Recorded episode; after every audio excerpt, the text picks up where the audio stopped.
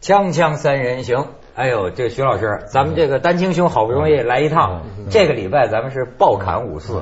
爆砍五四。哎，我觉得这五四啊，嗯嗯好像说谁的血液里其实也有五四，我注意到你们两个人血液里也有五四，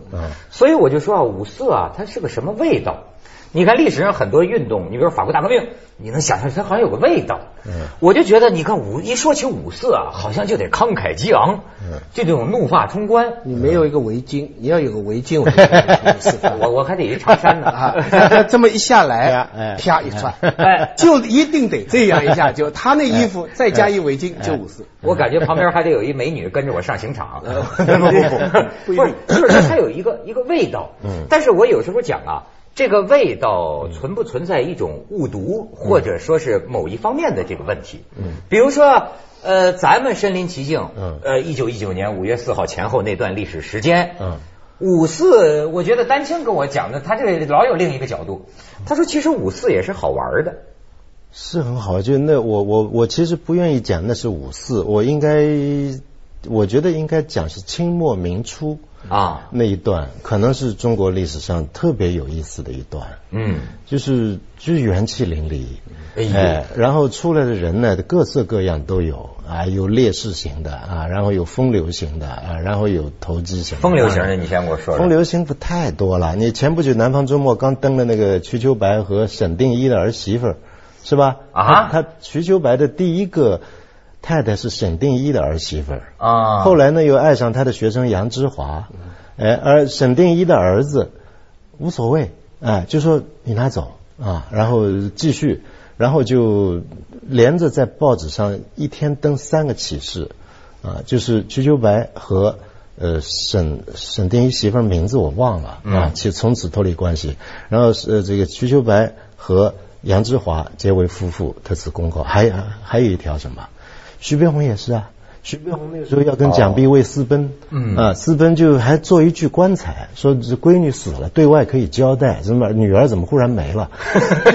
就就五四前后，中国大地上充满私奔事件啊，哎呦，啊，一直私奔到延安，最后啊，早年私奔到日本，私奔到英国，是吧？好歹也私奔到国内某某某个地方。多少革命青年其实为的是逃婚呐、哎呦，我是哎听说，怎么那么好玩呢？哎就有一些后后后来也有那个老人跟我讲啊，他说说是什么投奔革命啊，那个时候很多人就是去私奔，当然是向往说这个共产党啊嗯叫自由恋爱，嗯不接受什么包办婚姻，嗯这是为了那个这个的。对，萧红第一次就是逃婚，那个男的跑到北京，后来那不成嘛，后来在家里还给她跟那个男的在一起，那男的也真够阴的，把她带到哈尔滨的一个一个公园里一个什么地方，旅馆里欠了很多钱嘛哎，说晒着太阳，说一会儿我就来，就跑掉，是中第四片。哎然后萧红就大着个肚子回到酒店。我现在还问学生，我说，假如问那些女生啊，我说，假如你碰到这样的情况，你能怎么办呢？嗯你大着肚子。欠了酒店的钱，你该怎么办呢？学生都想不出方法。那萧红报上登一文章，讲自己的处境，一大堆的男的要去救她。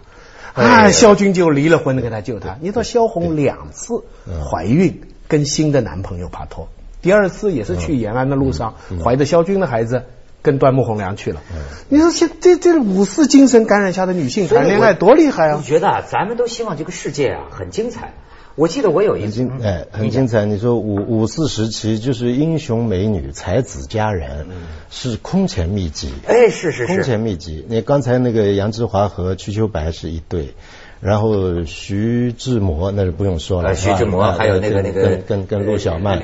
哎，徐悲鸿跟那个那个谁那个蒋碧薇，哎，然后鲁迅和许广平，哎，后来现在也也出来胡适，比方跟维廉斯啊，还有另外一位国内的哪哪哪哪一位对我女看了朋一篇友，文哎，章红讲粉她知对己什么这些。然后我还在读呃这个万象上看过这个被枪毙的那个邵飘萍，啊他哎一生报跟人四三个女女女人的缘分，都是在流放当中，或者在在在在在刚出狱或怎么样，啊，都是都是许生给他。但是其实你说，你像胡适啊，这个呃一辈子也是跟他老婆在一块儿过嘛。嗯那么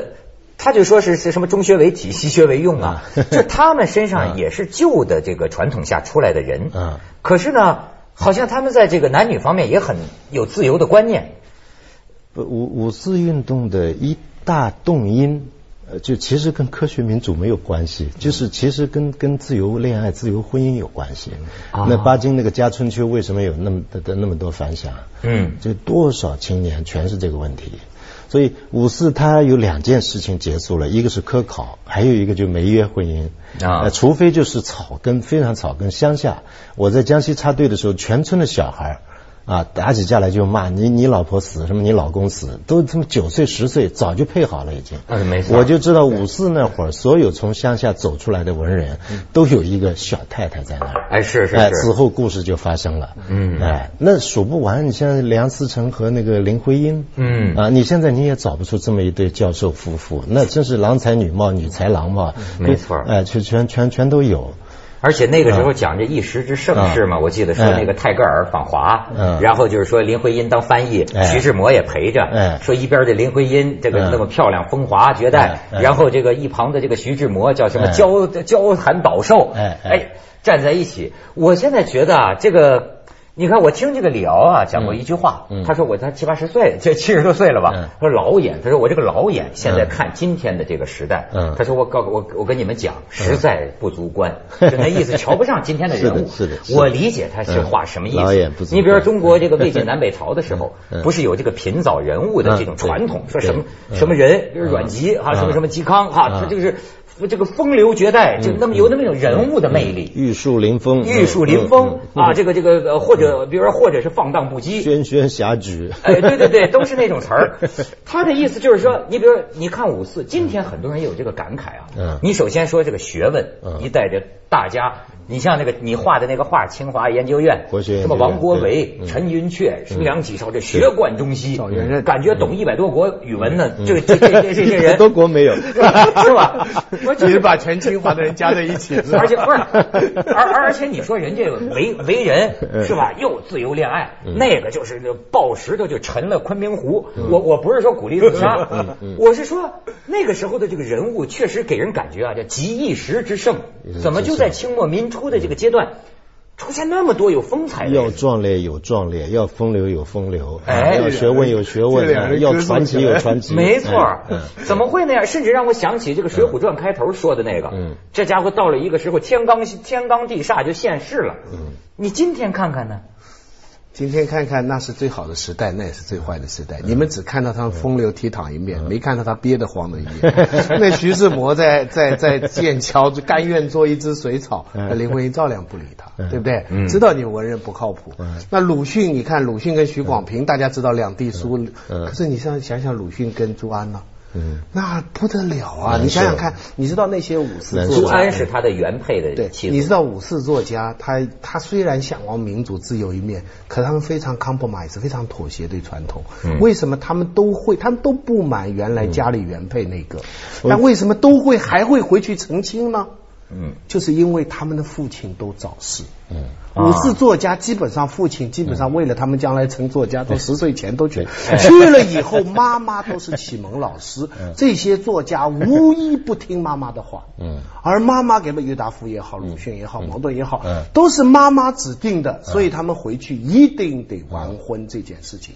嗯余下来这个这段这个一生的人的爱情生嗯活道路走下这也有去，意思。你你你你刚才你想看想，那个现在，呃，阜成门外鲁迅故居还有一口箱子在那儿放着。哦呃，据说就是当年鲁迅跟朱安住一个院子的时候，平常不说话的，但是每天换洗的袜子啊什么这些，那个箱子他就往里一放，那朱安打开一看，这又有新的脏衣服要洗了，好家伙，把朱安当洗衣机了。就是这么着。啊、他他那个就是那个我我敬礼，我不走啊，但是我也不跟你讲话，我跟你没感情啊。他说这是母亲给我的礼物。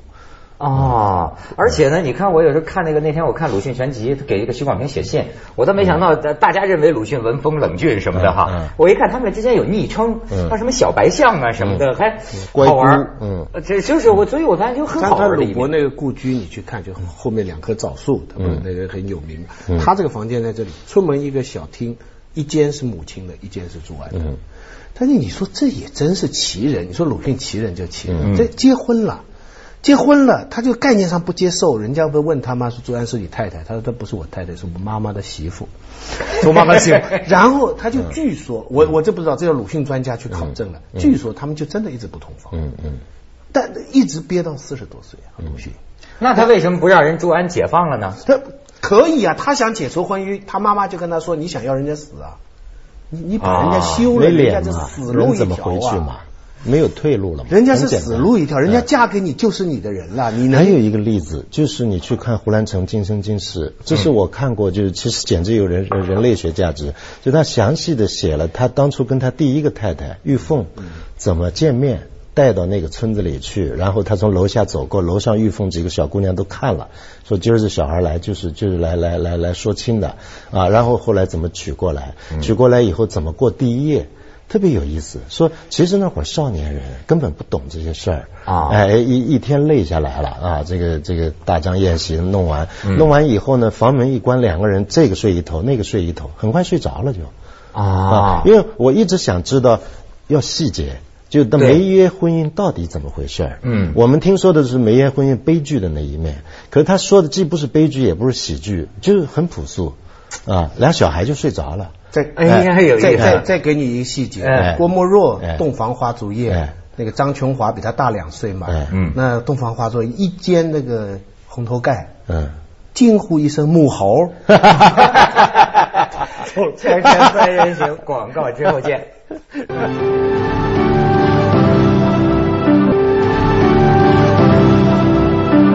哎呦，这母猴儿，这有意思啊！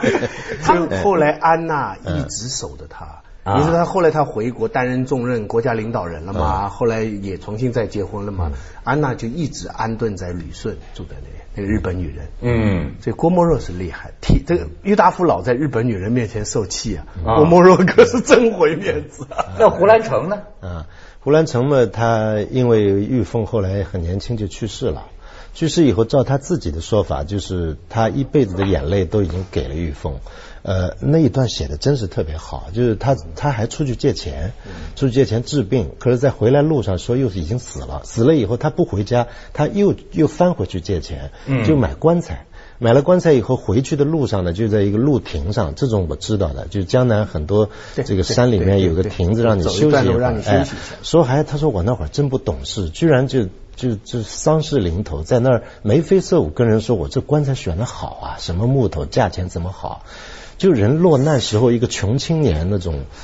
那种感觉，哎。嗯所以他写五四那一段，你去看他的《山河岁月》里面有一段也是写到五四啊，，胡兰成又写武写写的非常呃好，他是写武士的质感，是写武士的味道，就那种气味啊什么。气味他说那会儿被子闻闻都是香的，就是城里的青年出来，然后跟乡下的女人告别，然后到城里去念书啊，后来也就杀头了，干革命了，变成乱党了怎么样？就这里面都有一种清真。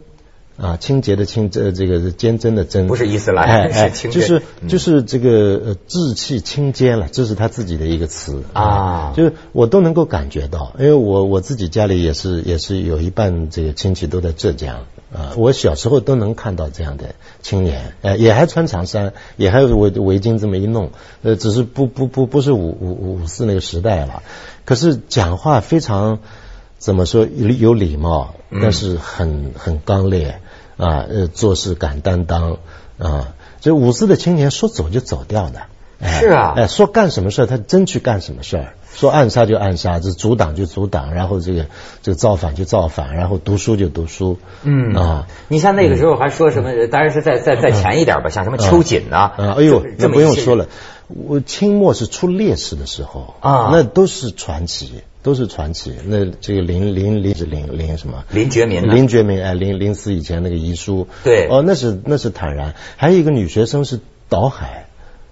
倒海。哎，岛海，我也一下忘了她的名而字。且你说你那还个记时得候的吗人的这种刚烈嗯啊，我记得当时胡适说他们他上过一个叫中国公学，嗯那个时候办一个学校嗯，因为这个学校啊老办不成嗯，所以这个有有志办这个学校的人就嗯自杀呀，也是跳水自杀，就是说我唤起国人要办学校、办教育。嗯对对对 这今天的人很难理解，我说至于吗？你包括陈天华，嗯，陈天华，那你再说这个对张张太炎对，对嗯我觉得张太炎这人有有意思，来来这个清清政府嘛，这伙同巡捕房的人嗯来抓他们嗯，抓张太炎这个周荣嘛，那个那个小孩嗯周儿荣小年轻人，周对周荣跑了嗯，张太炎挺身而出，嗯说抓我吧，嗯好汉做事好汉当对。进了监狱之后，他还给这个周荣小友嘛嗯写一首对诗，对对对就那意思，别跑嗯，嗯回来受难。嗯结果周荣看到这个之后，还真的就回来，就就就坐牢了哦。，这谈谈谭嗣同，谭嗣同这个我后来看《走向共和》，他给了一个感性，就是他在那个军机处上班，现在那个军机处房子还在。嗯，其实他就是个国家的军军军事官员。啊，就等于现在这个我军什么参谋部的一个人，嗯哎，可是他呢多壮烈，他这改革总要流血，流血呢就我我做第一个人往我这边来，啊，他这那要用文言来说就是铿锵有力，哎，而且这些人呢，出身他还是士士绅家族，就嗯当算然贵族子弟，好人家子弟当时啊嗯谭不是嗣同就说是四公子之一嘛关。关键是关键是那代人他真信一些东对西，对，他强烈的信，不管是民主也好，自由也好，他信他，因此因为他信了这个，所以他就不信原来的，比方说呃礼教啊，或者什么什么伦理啊，或者是什么裹小脚啊、鞭子啊什么，他他不信。而且呢，他不仅是信这个道理上信，而且他还相信他做的这个事情，嗯会使得这个东西会实现。今天的人呢、第一信就已经成问题了，第二还有更多的一个问题就，嗯这个东西是很好，是很好，可是我做任何事情都不会帮助他会成功，啊所以很多人就没有这么一个热血去去信那个东西。但是这里面就来了，嗯就是他今天人为什么不信？为什么再也没有五四人那么？他发现那么他是不那么可能的，像陈独秀这样出去为学生讲，我说但因为我们面临了五四的后果，至少是一部分后果。这是 ironic，、真是哎太反讽。哎，所以五五四的所有人不会想到，就是在九十年以后，啊，同样是青年，同样是文文人，哎，会变成现在这个样子。嗯是啊，我我觉得我没有理由谴责今天的人，说没有理想，说是呃不敢担当，或者怎么猥琐，怎么犬儒，怎么世俗。嗯哎，因为我们几代人承受了一个五四带给我们的一个后果，啊，可就他是离开文化当激初的进主初义衷。何其远。文化激进，哎文化激进。问题是我们还没有回到五四当时的起点，对啊未必回到。你说今天再发动一场五四，第一已经没人信了，那个激情没了，嗯哎，第二你你你你呢还是科学与民主吗？啊、不是现在不是有些那个就是愤青，嗯你觉得他们算吗？什么反日啊什么的啊，呃表面上看那是很像的，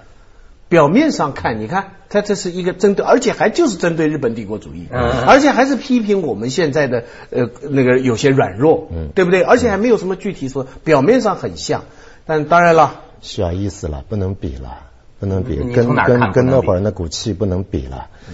哎，那会儿有担当啊，那会儿是自发的啊，现在都是都都都是怎么去的？大家都知道怎么会去烧尸这这个个这个是扔鸡蛋，怎么会去去去游行？游完了又怎么样？跟那会儿不可同日而语了，哎呦，完那全个两真回是事。，我记得有一个烈士，好像是叫什么彭家珍的什么名儿我忘了。嗯好家伙，你知道那个时候他知道清朝的那个酷刑啊，嗯那这就是千刀万剐的。嗯不是有一个同盟会的，嗯刺杀了一个哪儿的安徽还是哪儿一个什么巡抚都督的，嗯完了之后这个这个这 个手下的人呐、把这个人的心肝拿出来对煮了吃啊。徐锡麟嗯呃，徐锡麟徐锡对麟徐锡麟嗯，你说就面临他明知道这样就去扔炸弹，就去徐锡麟是当时体制里的，是国军的，当时清军里头的这个这个这个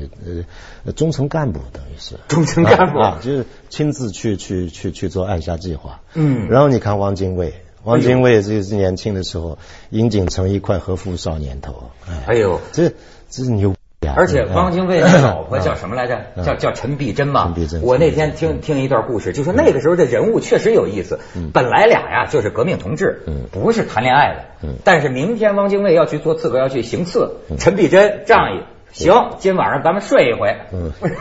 送你 对送你去壮烈。对你说这东西，我觉得这革命以信。嗯 锵锵三人行，广告之后见。嗯很棒。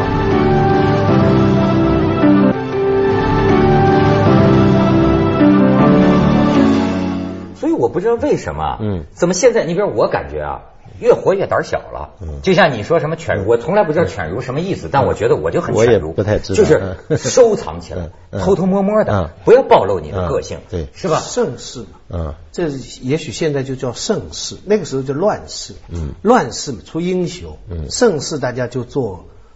狗熊嘛， 不是不是，不是做做幸福的老百 姓嘛，做幸福老百姓嘛，嗯对不对？所以那个那个那个，你们讲那个一个太太在家嗯里，另外外面找爱人，胡适其实是个例外，嗯他江东秀一直是后来到美国去，他都带着那个小 啊对啊脚，。文化也不哦高，哎，不过现现在他们也考证出来，说他嗯当初见的时候，他爱上了他那个伴娘，嗯一个叫曹曹成英的一个女的。他在江东秀之前就先跟那个伴娘就先睡了，嗯结果那个江东秀拿一菜刀啊威胁 他，后来就一直跟江东秀好。啊，直到最近，后来余英时他们又考证出来，他跟一个美国女子对对对对通信很多对对。你要是打破时空的话，哈，那个美国女子是他老师的夫人，对是杜威的夫人。对对对啊，他那对你对你对这个话不能这么说，对对嗯不是胡适勾搭他老师的夫人，是是他跟那个女那的女通士喜信欢前他，，喜欢他，嗯，杜威娶那个女士在后，嗯所以哦真正的考证是杜威娶了胡适的某一个情人，对对是这对样来说对，还有哎啊所以弄得你看杜变成威的他实用主义看啊，出来如果 他变成是他实师用母主了义变成啊哎呦，变师母了，啊，后来变成师母了。这个大学者余英时还做了很多的考证，所以搞得基本上，所以他们文章说那批人基本上都是这样。他们说杜呃这个胡适啊，早段跟后段啊也有点不一样。说最初呢，你看胡适是主张要争个人的自由，嗯说你要么要争国家的自由，但是首先要有个人的自由，因为一个国家不可能在一帮奴才的手下我跟你说，胡适就是五四第一个被劫持的人，劫持。劫持就是他。接下来为您播出这个嗯走向这个战2010最后被劫持，啊嗯，比比方说什么？啊，白话文运动就是啊，哎，还有就是个人主义，自由主义。我